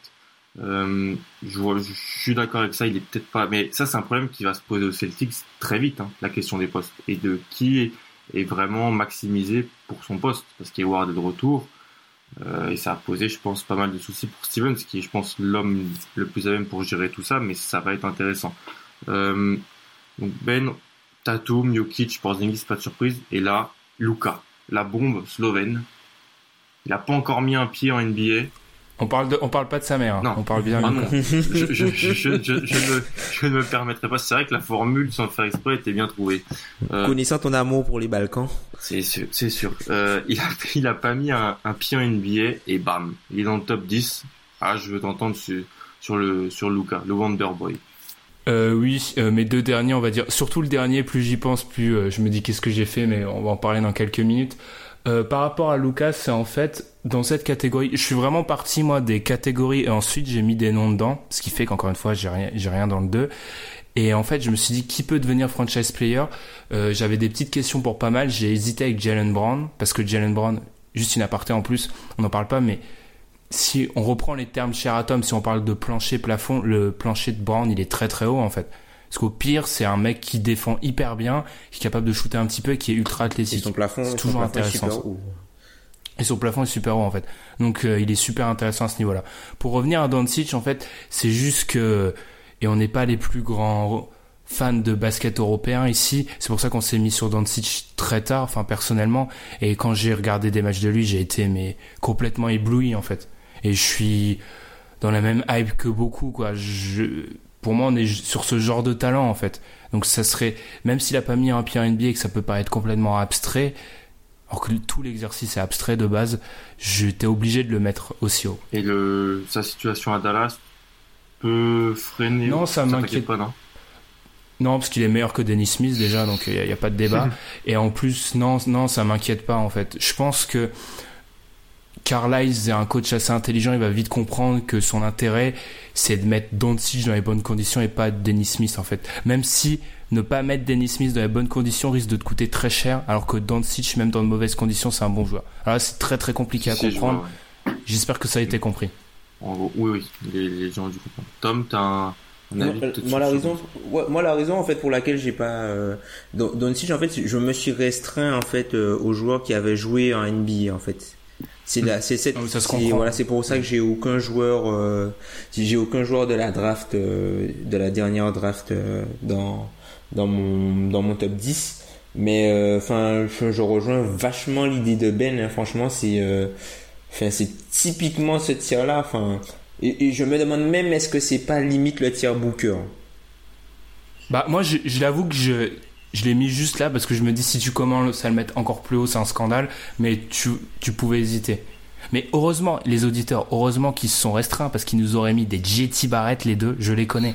Ils nous auraient mis des mecs, des lycéens de RG Barrett. RG Barrett. Ah voilà, déjà, JT, ouais, JT, JT Barrett, c'est un quarterback. Voilà, c'est ça, c'est un joueur de QS. D'Ohio State. Donc bref, mais euh, ils, nous, ils nous auraient mis ça. Donc heureusement, mais oui, pour, euh, pour être plus sérieux, Doncic, c'est... Euh, voilà, si dans un an on fait le même exercice, ça se trouve Doncic il est, il est dans, le, dans la catégorie 2 et c'est pas surprenant. On aurait mis Brony avec euh, avec Tom. Mais euh, voilà, je, non mais je, je comprends totalement. Je l'ai pas mis parce que je suis un peu comme Tom. J'attends de voir, mais bon, je pense qu'on va très vite voir en quelque sorte. Euh, dans ce tir, on a à peu près les mêmes joueurs, c'est-à-dire il y avait Tatum, Porzingis, Booker pour pour Tom, Biokic pour Ben. Moi, j'ai j'ai pas Brown, j'ai pas Doncic, j'ai Brandon Ingram. Alors là, c'est vrai que c'est en le mettant là, je me dis que je peux vraiment interchanger avec Jalen Brown et audibler à, l'instant là. Mais je vais rester avec Ingram parce que euh, même si physiquement il n'a pas eu la progression que j'attendais, c'est-à-dire le, développement musculaire et le que j'attendais, je pense que ça reste un super prospect en fait, Brandon Ingram. C'est un joueur qui offensivement a montré des belles capacités à la création, qui a montré une facilité à, créer pour lui, un petit peu moins pour les autres. Mais bon, quand il y avait Julius Randle qui a beaucoup besoin de la gonfle à côté, il a fait une saison avec D'Angelo Russell aussi où c'était peut-être pas hyper simple. Son, développement aux Lakers n'a pas été le plus propice en quelque sorte. S'il n'a pas eu la situation d'un Jason Tatum, c'est ça, c'est sûr. Mais je reste très haut sur son profil comme avant sa draft où il était pour moi le deuxième meilleur deuxième meilleur joueur de, cette draft 2016. Il était devant Jalen Brown, il était devant euh, Jamal Murray par exemple. Et je pense que Brandon Ingram peut... Alors ça va être compliqué aux Lakers parce que LeBron vient d'arriver. Alors là c'est sûr que le franchise player va essayer. Il ne le sera pas aux Lakers. Mais il peut vraiment être un joueur très intéressant. Et je pense qu'il c'est potentiellement All-Star. Je vois Brandon Ingram qui peut faire euh, une, une, équipe All-Star. Je sais pas vous, mais sur Ingram, non, moi, Ingram, je trouve que c'est un joueur qui est super. Euh, Ingram, moi, je trouve que c'est un joueur qui est super intéressant. Donc, en gros, c'est aussi un joueur qui part de très loin par rapport à, enfin, en termes de production et de productivité, vu que, enfin, physiquement, il était vraiment pas prêt. Cette saison, il a démontré énormément de, de qualité, énormément de progression. Il a pris un petit peu plus plus de masse, il arrive beaucoup plus facilement à aller jusqu'au cercle et à détendre ses longs bras pour euh, pour euh, voilà même aller poser quelques dunks parfois, aller dans le trafic. C'est un joueur qui manquait de puissance sur ses jambes, donc il était obligé de prendre des des shoots un peu à, à, à mi-distance et n'arrivait pas à aller jusqu'au cercle. Là, on voit qu'au fur et à mesure que que son son jeu commence à, à, venir. C'est un joueur qui fait énormément de passes, qui est très intéressant dans, qui a une bonne vision de jeu, qui est très intéressant dans, enfin dans dans, dans la NBA moderne quoi. Il est très très grand. C'est limite un joueur qu'on, enfin on peut s'imaginer le voir euh, peut-être jouer poste 5 sur quelques séquences dans 4-5 ans. Enfin, ce serait pas, ce serait pas non plus euh, impossible. Donc, euh, du coup, c'est un, un joueur qui, qui te permet en fait de comment dire, à la manière de, Chris Middleton, c'est un joueur qui peut euh, représenter un fit partout et du coup ça lui donne une qualité supplémentaire puisqu'il te restreint pas dans la construction de ton équipe puisque peu importe ce que tu vas construire, Brandon Ingram pourra s'intégrer dedans. Ben, pas de Brandon Ingram dans la, pas de yeux plissés dans ton dans ton top 10. pourquoi? Euh, Non, je suis plutôt d'accord avec tout ce que vous aviez dit. C'est juste qu'il il est pas il a pas il a pas passé le, cut, et que et il me fallait un troll en 10 donc euh, je l'ai trouvé c'était pas lui. Et euh, mais je suis d'accord avec tout ce que et je suis d'accord avec tout ce qui a été dit et j'ai même une objection pour moi je pense qu'il va profiter en fait de LeBron parce qu'il va être dans un dans un environnement plus structuré ça peut l'aider. Je pense que alors là c'est complètement de la vie perso et c'est un peu invérifiable à ce stade hein, mais je pense que on parle beaucoup de ces jeunes joueurs, on a parlé beaucoup de l'aspect compétition. Il y a beaucoup de jeunes joueurs en fait qui tapent un mur en fait quand ils jouent de la plus grosse compétition, quand pendant des années ils ont rien fait. On va prendre un autre exemple des Lakers. Clarkson, en fait, on s'est rendu compte, et même nous, on est tombé dans le panneau. En fait, on s'est rendu compte que quand le niveau, le niveau a augmenté, en fait, il était inefficace. Beaucoup des choses qu'il faisait, mais il était plus capable de les reproduire. Je pense qu'Ingram, c'est pas ce genre de joueur-là, et que justement, il a un bagage qui pourra reproduire à un plus haut niveau où va l'amener LeBron, et que ça va même l'aider dans son développement LeBron. Donc je pense que ça pourrait être un joueur qui pourrait se retrouver plus haut l'année prochaine. C'est juste que la compétition est beaucoup trop âpre pour lui pour euh, que je je l'inclus euh, dans, dans le top 10. Tom, tu parlais de lui potentiellement à des postes euh, pas vraiment très hauts, 5, j'ai même entendu. C'est vraiment de la fantaisie que je vais dire, mais on parle potentiellement de, de, de, agents libres qui vont arriver aux Lakers en 2019.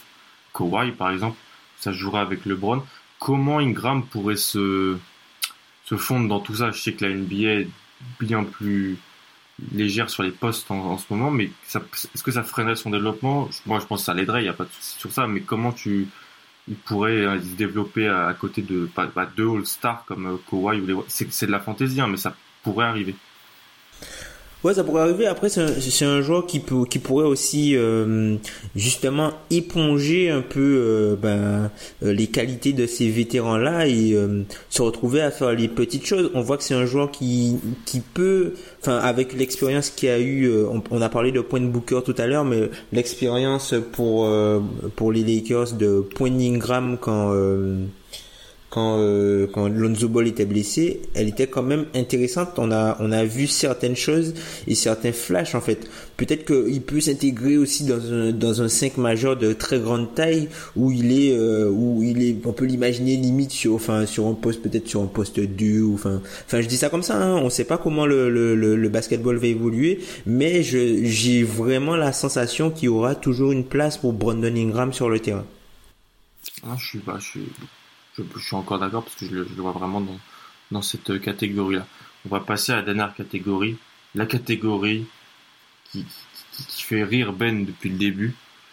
Catégorie potentielle en quelque sorte, parce qu'il fallait un joueur. Et ce qui est marrant, c'est que bah, Tom, tu vois, tu l'apprends, on a le même joueur en fait. Là, en dixième. Donc c'est Jamal Murray qu'on a ici. Mmh. Mmh. Euh, et Ben a un autre profil qu'il a qu'il a, a dans, cette dixième position. Révèle-nous euh, ce, joueur. Euh, j'avais, en fait, je suis arrivé à un moment où en fait j'étais à 9 joueurs. Non, alors faut révéler la vraie histoire. La vraie histoire, c'est que j'étais à 10. En fait, non, je t'ai pas envoyé. J'étais à 10, sauf que j'avais mis Embiid en 2, donc catégorie 2, donc ça saute. Et là, j'arrivais pas à mettre quelqu'un en fait. Donc je me suis dit, on part du principe du prospect. C'est ça. On part du principe du prospect. Mm. Donc qui si j'étais sur Touquet, si je vais dans l'option potentielle, mm.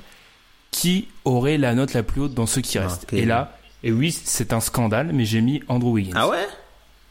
Ouais, je sais que c'est un scandale et je sais que c'est pour ça que j'ai appelé cette catégorie la catégorie Jeff Green. Je sais qu'il va me faire regretter. Mais si jamais, je sais que c'est un, c'est un tir de très très très loin, c'est un long shot, mais j'y crois, il y, a une, il y a une potentialité en fait. Si jamais on parle en potentiel, en prospect, Wiggins peut toujours faire des choses. Est-ce qu'il va les faire? Non en fait. Mais pour moi, tu étais un petit peu obligé de le mentionner à un, à un moment. Tom, j'y ai, pensé en fait, j'y ai pensé dans ma première liste. En fait, Wiggins, le truc qui va être gênant avec lui, c'est qu'il va être jugé par rapport à son contrat et qu'en fait on va on va limite oublier. Même s'il devient un, même s'il devient un, titulaire correct voire peut-être même un all-star hein, qui sait on sait on sait pas il a que 23 ans. C'est c'est que ce qui lui reste il a que 23 ans. C'est que ce qui lui reste mais enfin quand tu, j'ai peur en fait que ce soit un peu euh, la version euh, Noël de l'aile, c'est-à-dire que c'est un joueur, tu vois ce qu'il peut faire, mais on, je pense qu'on est Il n'a pas eu le même chèque que Nerlens. Ah non non non, c'est il n'a pas eu le même chèque que Nerlens, c'est-à-dire que c'est un joueur où tu vois ce qu'il peut faire, tu te dis mais il doit faire ça. Oui, il n'y a pas moyen que ça marche pas. Et puis finalement, je pense que c'est un joueur où, enfin, la sensation de ce qu'on a qui pourrait devenir prédomine plus que le joueur qu'il est aujourd'hui. Ah mais totalement. Ah mais c'est c'est pour ça que c'est le tiers Jeff Green. C'est qu'en fait, c'est tu sais que c'est c'est un mirage en fait. Mais pour moi, vu qu'on parlait de prospect de potentiel, t'étais obligé de le mentionner parce que si on parle, alors c'est très très très très très abstrait le potentiel, on est d'accord, mais en Wiggins, ça reste un joueur qui a quand même des bases assez exceptionnelles. Enfin, physiquement, bon, et en fait, il y a que physiquement, mais il a, il a quand même des bases, Andrew Wiggins. C'est juste qu'il ne prouve strictement rien, en fait. Et c'est là où c'est frustrant. Mais je me devais, pour moi, il devait être mentionné parce que ça reste quand même, si tu fais une liste des jeunes joueurs, tu dois le mentionner quelque part à un moment, même si c'est de tous, mais en termes de joueurs de basket, il est largement moins fort que même cinq autres joueurs qu'on aurait pu citer dans les mentions, hein. mais il y a cet aspect potentiel. Moi, je suis juste étonné. Je pensais que tu allais, euh, je pensais vraiment que tu allais euh, te porter sur euh, Markel Fultz ou D'Angelo Russell. Russell, ça te ressemble bien. Ah, t'as vu Tom? Maintenant, je suis dans la surprise. Ah, non, euh, Russell, j'avoue que j'ai été. Alors, il a une saison ponctuée par les blessures, mais sa première année, son année 1 à Brooklyn. Euh, Un échec total. Déçu. Pas, fan. Pas fan. On attend l'année 2, mais ouais, je suis assez déçu. C'est pour ça que je l'ai pas inclus. Il a 22 ans, Russell, et, et Wiggins 23. Euh, petite question sur Wiggins, euh, Ben. Est-ce que c'est en dehors de Minnesota ou à Minnesota qui pourrait grimper l'échelon? C'est une question débile, mais je me dois de la poser parce que. Non mais ça, tu sais les questions débiles, euh, je suis habitué vu que j'en pose beaucoup, donc euh, t'inquiète pas. Euh, non, je pense pas que ça soit l'endroit où il est le problème. Je pense qu'à l'heure actuelle c'est un peu lui. C'est, il doit juste, en fait, il doit les fils et c'est pas une question. Je relis pas ça à l'intelligence, mais les fils doivent se connecter en fait. Il doit réussir à être constant et c'est même plus des flashs à ce niveau-là. Qu'est-ce qui va plus vite qu'un flash? Je sais pas, mais en tout cas, il doit réussir à reproduire ces, ces coups de génie qui sont trop rares et il doit réussir à faire ça sur la longueur et devenir le joueur qu'il doit devenir en fait. C'est un scandale quand, que Andrew Wiggins ça soit devenu euh, une espèce de Demar DeRozan en moins bon, plus jeune. Enfin, c'est n'importe quoi. Il est jamais censé devenir ça. Mm-hmm. Et je pense pas que ce soit une question de développement. Je pense pas que ce soit les coachs qu'il a eu ou parce qu'en fait, t'as Thibodeau. Si t'as Thibodeau, t'es censé devenir un soldat. C'est un peu écrit dans le contrat. Il l'est pas devenu, ni Tanz d'ailleurs. Enfin bref.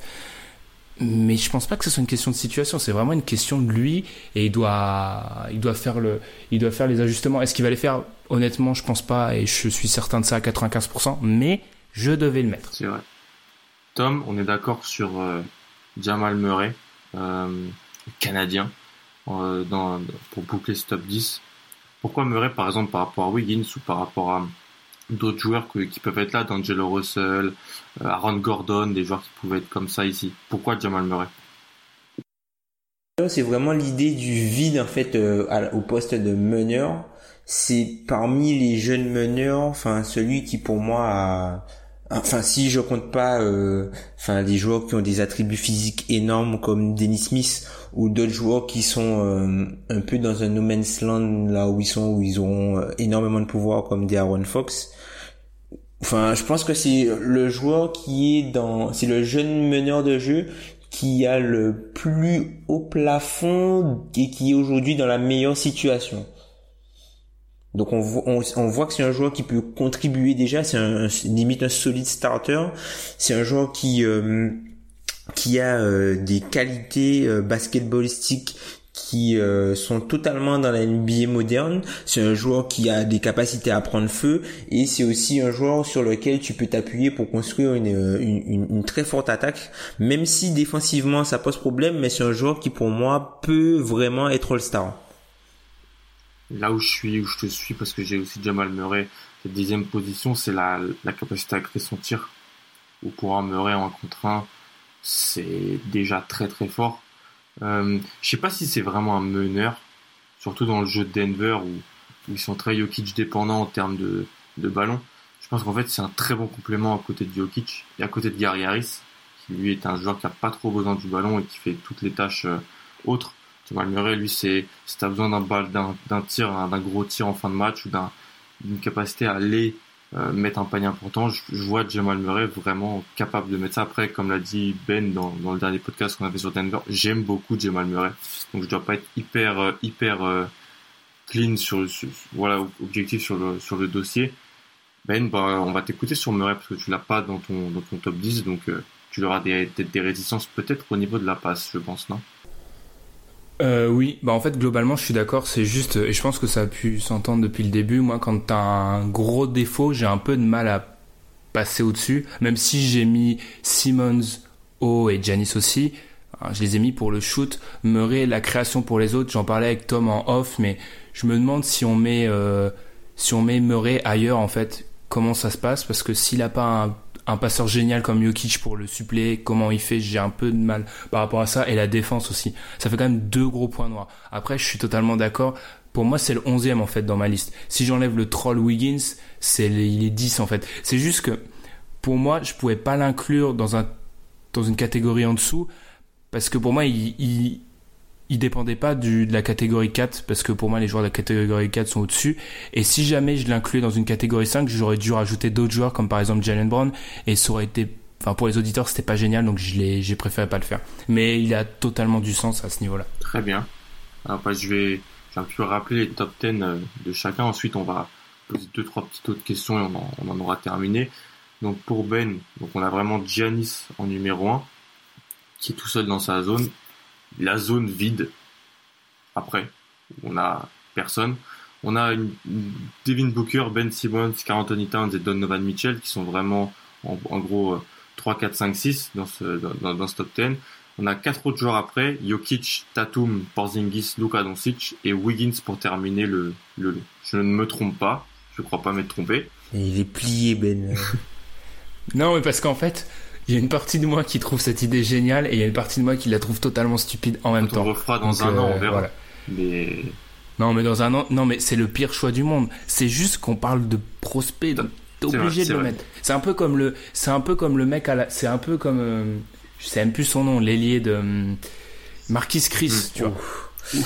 Marquis Chris, il a du potentiel en théorie, mais il paye pas du tout, mais il en a quand même à l'évocation de ce doux nom de Marquis Chris. Marquis Chris, en parlant de Chris, c'est peut-être ton côté Chris Wallace, Ben. Les insultes ne sont pas admises dans, ce podcast, Tom, je vous précise. Euh, bah, Wiggins sera plus éligible l'année prochaine, donc euh, on verra vraiment s'il a peut-être franchi ce cap. Tu penses que c'est 95% mort, on verra bien. Euh, pour Tom, c'est Janis donc en numéro 1. Ensuite, on a Carl Anthony Towns, Ben Simmons et Nikola Jokic ça a apporté un peu de débat, mais c'était intéressant ici. On a ensuite deux joueurs, donc 5-6, c'est Donovan Mitchell et Jason Tatum. Avant, Devin Booker. Porzingis, c'est Jalen Brown dans un, un entre 7, 8, 9 à peu près. Et Jamal Murray en 10. Quant à moi, c'est Giannis en, numéro 1. Ben Simmons et Carl Anthony Towns en 2-3. Quatre joueurs après, donc Booker, Mitchell, Jokic, Porzingis, donc deux guards, deux intérieurs en quelque sorte. Je finis avec deux ailiers, Tatum, Ingram et Jamal Murray en dixième. Messieurs, une autre question. Vos mentions honorables. C'est-à-dire, bon, la mention honorable, c'est intéressant, on en a déjà parlé. Ben, si tu devais enlever Wiggins, t'as pas le droit de prendre Murray, je le dis. Ce serait Jalen Brown que tu mettrais, c'est ça? Ouais, logiquement, ouais. Parce que je maintiens que c'est un de ceux dont on a cité qui est moins mis en valeur, en fait. Donc, je pense que, vu que c'est des jeunes joueurs, on les juge avec le très peu de matériel qu'on a, et le très peu de matériel qu'on a est un peu biaisé par rapport à d'autres, alors que c'est un joueur, vous en avez assez parlé, hein, c'est un joueur, moi aussi, que j'apprécie énormément. Et du coup, pour moi, il est, c'est assez logique qu'il soit là. Jalen est là. Et ensuite, c'est assez compliqué. Ingram se serait glissé forcément. Euh, oui, Ingram. Je pense que la catégorie d'en dessous, pour moi, ça aurait été quelque chose comme Murray, Ingram, Brown. Et je vois pas qui d'autre. Et peut-être Aaron Gordon, même si j'ai énormément de mal à cerner Aaron Gordon à ce hmm. stade. Ok. Tom, toi aussi, si tu devais enlever Murray, par exemple, et mettre un, un autre élément euh, Ingram. Ingram, pour moi, ils sont dans, limite dans le même, euh, la même catégorie. Ok. Ouais. Bah, moi, c'est Brown. Donc, euh, puisque j'avais Ingram dans le top 10, c'est, c'est très. Pourquoi tu as du mal avec Aaron Gordon, Ben? Qui est un joueur qui a quand même pris beaucoup d'argent il y a quelques semaines et qui était éligible pour ce top 10 Alors, on va essayer d'être concis. Il a joué. Il a dû jouer 15% de sa carrière NBA à son poste. 0% dans de bonnes conditions. Il est à Orlando. Euh, ça fait beaucoup quand même. Enfin, non, le mec, il a jamais joué comme meneur de jeu décent, quoi. Enfin... C'est ça. On parlait de la situation des joueurs, mais Aaron Gordon, c'est une des pires situations. Depuis que je regarde la NBA, j'ai rarement vu un, jeune joueur dans une situation aussi déplorable. Donc c'est forcément c'est super dur pour. Il serait, il en serait même à envier Devin Booker. Non mais c'est vrai en plus ce qu'on dit. Donc c'est trop dur en fait pour cerner. Après il est, de ce qu'on peut un peu extraire de son jeu, il est, il est, il est, il est très très bon, Aaron Gordon. Mais dans d'autres conditions, peut-être qu'on aura un autre jugement. C'est pour ça que tu peux pas le mettre trop haut parce que c'est beaucoup de projections. Alors que, comme tu l'as dit, on parle d'un mec qui a été payé. C'est vrai, on parle d'un mec qui a été payé. oui, je, oui, je pense que tu peux comparer avec Booker. Hein. C'est comparable hein, sur, sur ce qu'il a eu. Il arrive quand même à être payé. Sauf que Booker Sauf que Booker, il, il joue à son poste en fait déjà. Ouais, c'est déjà ça. c'est déjà ça. C'est très vrai. Euh, tu vois notre niveau d'exigence, on demande juste aux mecs à jouer à leur poste. Joue à ton poste et puis et peut-être un meneur de jeu décent comme l'a dit comme l'a dit Tom. On va finir monsieur avec. C'est qui c'est qui le c'est qui le meilleur de, le meilleur meneur de jeu avec lequel il a joué quoi? Payton, Alfred Payton, hein. Payton, Mac, Augustine? Ouf. Didier Augustine, hein, il meurt. Et là, et là, il aura qui? Il aura Jerian Grant? Ouais. c'est difficile. Hein c'est compliqué. Euh, et sachant qu'il est, il est avec euh, des, enfin, c'est un joueur qui devrait jouer vite et qu'Orlando joue pas vite. Il y a pas de spacing. Il y a un coach nouveau tous les ans presque. Euh... C'est un, c'est un joueur. enfin, je pense que c'est un joueur. On lui demande en fait euh, trop par rapport à ses qualités en fait. S'il est obligé de faire, enfin, un peu tu vois un peu comme euh, enfin un peu comme Donovan Mitchell tu vois on, on lui a laissé champ libre pour qu'il puisse faire euh, d'autres choses quoi pour qu'il essaie de se développer notamment avec énormément de création énormément de, de shoot après drip de pull up énormément de trucs comme ça et finalement c'est un joueur qui enfin tu aimerais plus le voir près du panier qu'essayer de faire des choses comme ça quoi mais il a jamais joué à son poste parce qu'il y a des, il y a une construction d'effectifs qui est euh, génialissime, j'ai envie de dire.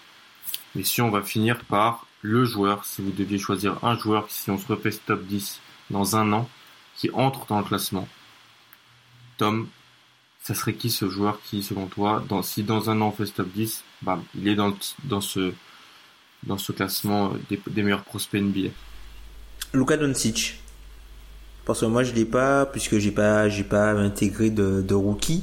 Hmm. Mais Luka Doncic par rapport à déjà son background, ce qu'il a prouvé, enfin, tu t'es dit qu'au minimum, c'est un joueur, au minimum, au minimum, c'est déjà un joueur qui pourra limite être proche de l'élite sur pick and roll, quoi. Au minimum. Mm. Alors avec le spacing NBA, les athlètes, euh, un jeu beaucoup plus ouvert. Alors oui, il va peut-être souffrir en défense, mais en termes de génération de jeu et en termes de de de de, de, coefficient de spectacularité, je sais pas si ça, se dit, mais enfin je pense que c'est un joueur qui sera euh, qui sera haut euh, l'an prochain dans, dans, le classement. Ben, même question, sachant que tu ne peux pas prendre Luca vu qu'il est déjà dedans. Déjà en avance. D'accord. Euh, là, je vais, je vais encore une fois prendre un outsider. vu que j'ai déjà parlé de, j'ai déjà parlé de Murray en plus, j'ai parlé d'Ingram, j'ai parlé de Brand, donc j'évacue tout le monde. Et je vais prendre Lonzo peut-être. Mm, mm, mm. Euh, parce que je pense, je suis persuadé, alors c'est peut-être que je suis aveuglé- par LeBron, mais je suis persuadé que dans le développement de Ingram et Lonzo, LeBron va être boni, euh, va être positif, pardon, parce que c'est LeBron et qui va leur offrir des, fenêtres. Et si c'est ça, on va se rappeler que Lonzo, ça reste, même si j'ai été un de ses détracteurs, en fait, j'ai voulu surtout euh, calmer euh, l'enflammade qu'il y avait à un certain moment. Mais je pense que, en fait, LeBron va faire un petit peu comme peut le faire un Jokic avec Murray. Pour rester dans ce qu'on a dit, hein, je compare pas du tout les joueurs, c'est qu'en fait, il va gommer certains points faibles de Lonzo et il va mettre en valeur certaines de ses qualités. Donc, Lonzo pourrait se glisser. Mm, totalement d'accord. Lonzo Ball qui a fait pour moi une saison euh, un petit peu sous-estimée. Je pense que c'est un joueur qui a été bien meilleur que ce qu'on a pu lire un peu partout. Et vu que, ce- et vu que Lavar se tait de plus en plus, c'est positif pour lui. Rien que ça, tu vois. C'est ce que tu disais Tom très souvent. Est-ce qu'on juge, on, on juge trop Lonzo parce qu'on juge Lavar en fait? Et donc le- la personne qu'on juge en jugeant Lavar, c'est Lonzo. Donc c'est pour ça. Que c'est c'est vraiment très dur en fait d'arriver à NBA et d'être euh, un meneur décent. Et Lonzo Ball a été plus que décent à la main cette année. Moi, je- ouais. Après, vas-y, vas-y. juste, euh, c'est pas. Enfin, Lonzo, après, euh, il que vivent des dizaines de joueurs dans tous les sports, en fait. Quand. Là, c'est le, la nouveauté, c'est que le père était envahissant alors qu'il a aucune légitimité. Mais quand t'es le gamin d'une star, quand, quand t'es le gamin d'un d'un d'un joueur euh, super joueur de ton sport et que t'arrives, t'as le même genre de pression en fait, qu'on on te juge sur des critères qui sont pas du tout euh, normaux. Donc en fait, juste par rapport à Alonso, j'entends souvent ça, mais il vit juste quelque chose de différent parce que son verre c'est la barre, il a qu'il a aucune légitimité, mais le fait d'être jugé différemment que- par rapport aux autres. Enfin, tout le monde, il y a plein de joueurs qui le vivent. Ça. Le petit Brony, il va le vivre s'il vient un jour en NBA. Ah oui. Oui. Ap- Après, oui, c'est différent. Il va le vivre parce que son. En fait, comme tu l'as dit, c'est très bien ce que tu as dit. Il, veut... il va le vivre parce que son père, c'est LeBron James. Lonzo, il va le vivre parce que son père, il est fou. Pas... Ce qui n'est pas la même chose, en quelque sorte. ça. Ce qui n'est pas... pas trop Mm. pareil. Moi, je vais dire. euh, J'aimerais bien dire Markel Fultz. J'aimerais. J'aimerais vraiment pouvoir dire l'ami Markel. Euh, les gens savent que je suis très haut sur Markel parce que c'était quand on a fait la mock draft, c'était le joueur que je voulais si jamais il y avait Kawhi dans le deal. D'ailleurs, dans la vraie vie, tu ne me l'aurais jamais donné, Ben, et tu as, tu as entièrement raison. Euh, Non, dans la vraie vie, je te l'aurais jamais T'as dit. entièrement raison. Mais marquer le Fultz, ouais. Mais alors là, c'est vraiment aussi une wildcard parce que bon, je sais pas s'il est dans la meilleure situation pour pleinement se développer, je sais pas s'il est en santé, je sais pas s'il est en, voilà, en bonne santé, pardon. Je sais vraiment pas. Lon- Lonzo, c'est un bon choix aussi, ouais. C'est, c'est, c'est, c'est des, c'est des joueurs très, qui sont vraiment envisageables ici. Les gars, je pense qu'on a, on a fini. C'était vraiment super cool de vous avoir dans One and Done. Ben, c'était la, la deuxième fois, Tom, une première. Merci pour l'invite. Ah ouais, j'ai déjà été invité en fait. Mon intro, elle est pourrie. Mais oui. Je m'en rappelais plus. Mais oui. Mais oui. Je- je- tu ne comptes pas ta chance, ça doit être ça. Venant de la part de quelqu'un euh, qui met Andrew Wiggins, euh, est-ce que le manque de mémoire c'est surprenant? Je ne sais pas. On va dire, on va dire que tu as eu, euh, tu as eu un petit souci de mémoire vu qu'on t'a rappelé Monte Maurice il y a quelques minutes avant le début du podcast. Ah, C'était le point euh, joueur inutile de NCAA, euh, Monte Morris, qui, qui est à Denver d'ailleurs. On a beaucoup parlé de Denver, euh, comme la semaine dernière encore ici, mais Monte Morris c'est pas possible.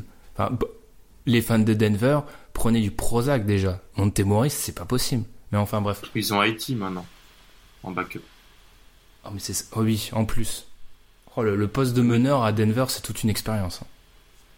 Ouais, c'est, c'est des gens pas comme les autres, on va dire.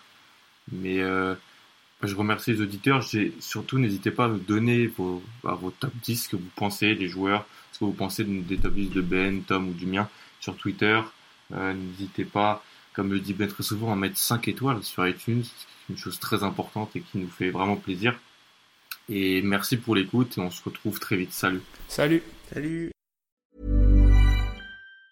Mom deserves the best, and there's no better place to shop for Mother's Day than Whole Foods Market. They're your destination for unbeatable savings, from premium gifts to show-stopping flowers and irresistible desserts. Start by saving 33% with Prime on all body care and candles. Then get a 15-stem bunch of tulips for just $9.99 each with Prime. Round out mom's menu with festive rosé, irresistible berry chantilly cake, and more special treats. Come celebrate Mother's Day at Whole Foods Market.